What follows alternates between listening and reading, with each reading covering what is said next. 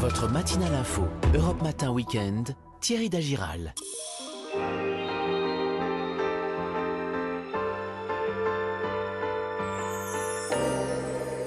J'adore ce moment. On part en, en balade avec vous, Marion Sauveur et Vanessa Zah. Bonjour, Bon- mesdemoiselles. bonjour. Ce matin, on part où On part dans le Périgord. Euh, Vanessa, vous nous faites découvrir un Périgord euh, assez méconnu finalement. Le Périgord vert, c'est quoi? C'est au nord-ouest de la Dordogne. C'est à la limite du Limousin, c'est ça? Exactement, c'est vrai que d'habitude vous connaissez le Périgord noir, le côté de. Sarlat, Mhm. ça c'est pour Nicolas Charpentier, notre réalisateur, ou sinon dans le pourpre, euh, autour de, de Périgueux. Mais l'avantage du Périgord vert, c'est Ouais. vrai que euh, il est plus reculé, donc plus réservé, plus nature.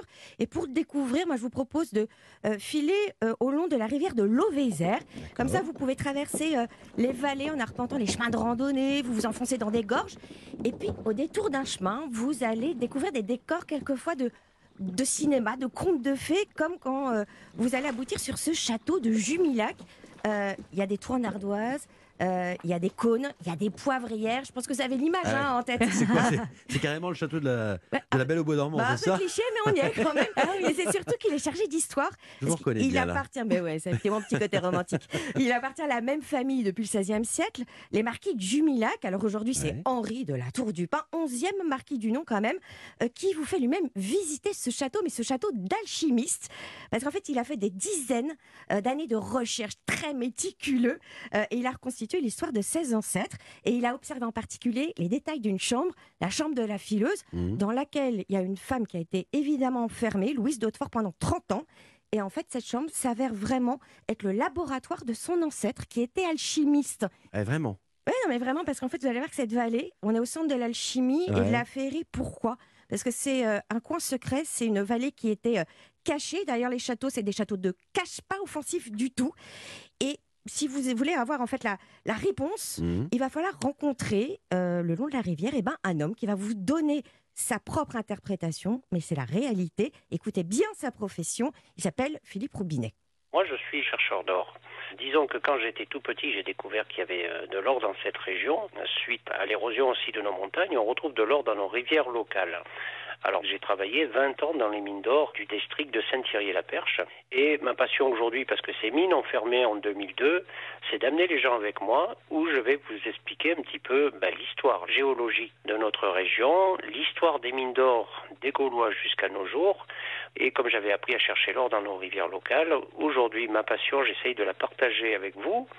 Et je vous amène à Rivière chercher ensemble comment on fait un petit peu pour laver nos sables locaux et retrouver quelques paillettes d'or, des petites pierres semi-précieuses et apprendre toutes les curiosités autour de l'or et de la nature dans la rivière. C'est fascinant. Oh, on va Il y a- devenir il y a riche. même des- il y a même des grenailles, des zircons.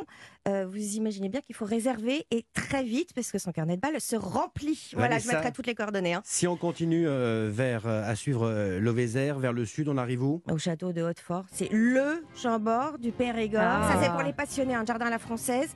Euh, Il y a des buis qui sont taillés deux fois par an et à la main pour qu'ils restent verts. C'est un vrai décor de cinéma. Depuis 50 ans, ils euh, accueillent évidemment des tournages de films historiques.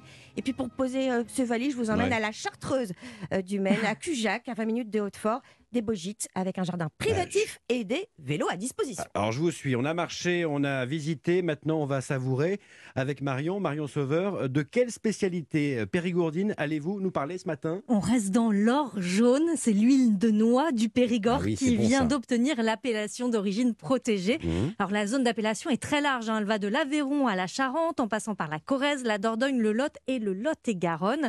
C'est une matière grasse qu'on a toujours consommée dans la région, un peu comme le beurre en Bretagne et l'huile d'olive dans le sud-est. Alors après, il y avait aussi euh, la concurrence euh, du gras de canard. hein, Ça veut même. dire quoi qu'on la fabrique depuis combien de temps euh, Ah, on a retrouvé Marion des traces de coques de noix datant de 17 000 ans dans Non. le Périgord. Non. Alors, pas sûr qu'on fabriquait déjà de l'huile de noix à l'époque, mais une chose est sûre, au Moyen Âge, le métier d'huilier était déjà très répandu. Au XVIIe siècle, Sarlat devient la place où se concentre le marché de l'huile de noix.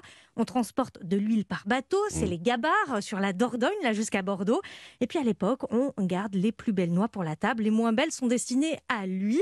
L'activité est intense jusqu'à la fin du XIXe siècle avant de diminuer petit à petit. Alors comment on fait Marion pour réaliser euh, de l'huile de noix? Eh bien, on ramasse les noix à l'automne, on les fait ensuite sécher avec leur coque avant de les décortiquer.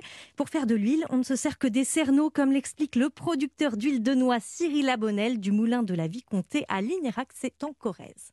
À la différence de l'olive où on écrase évidemment le fruit avec son noyau, là on écrase que des cerneaux à la meule de pierre ou pour certains aujourd'hui avec des gros cutters. Une fois qu'on a notre pâte de cerneau écrasée, on la chauffe.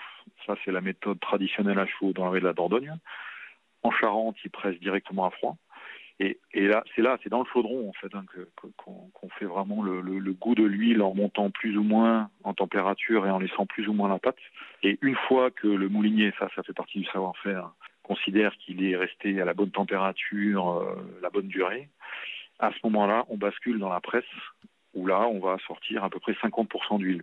Ouais. Marion, comment on va l'utiliser en cuisine cette, euh, cette huile alors? Alors, ça une huile très douce en bouche, avec une finesse et une pointe d'amertume parfois. Ouais. Alors, elle s'accorde très bien avec les endives en salade, par exemple, ou simplement sur des pommes de terre vapeur. Vous rajoutez l'huile de noix à la fin dans votre assiette, vous verrez, c'est merveilleux.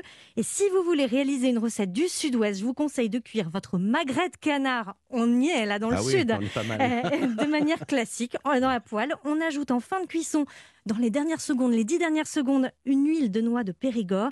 Elle va déglacer le sang et la graisse de canard et se mêler donc au magret. Et c'est un accord parfait dans l'assiette. Écoutez, c'était parfait. Ça fait tellement bien de La vous écouter. gourmandise. Les recettes, bien sûr, sont à retrouver sur europe1.fr. Merci à vous deux. À demain. À demain. À demain.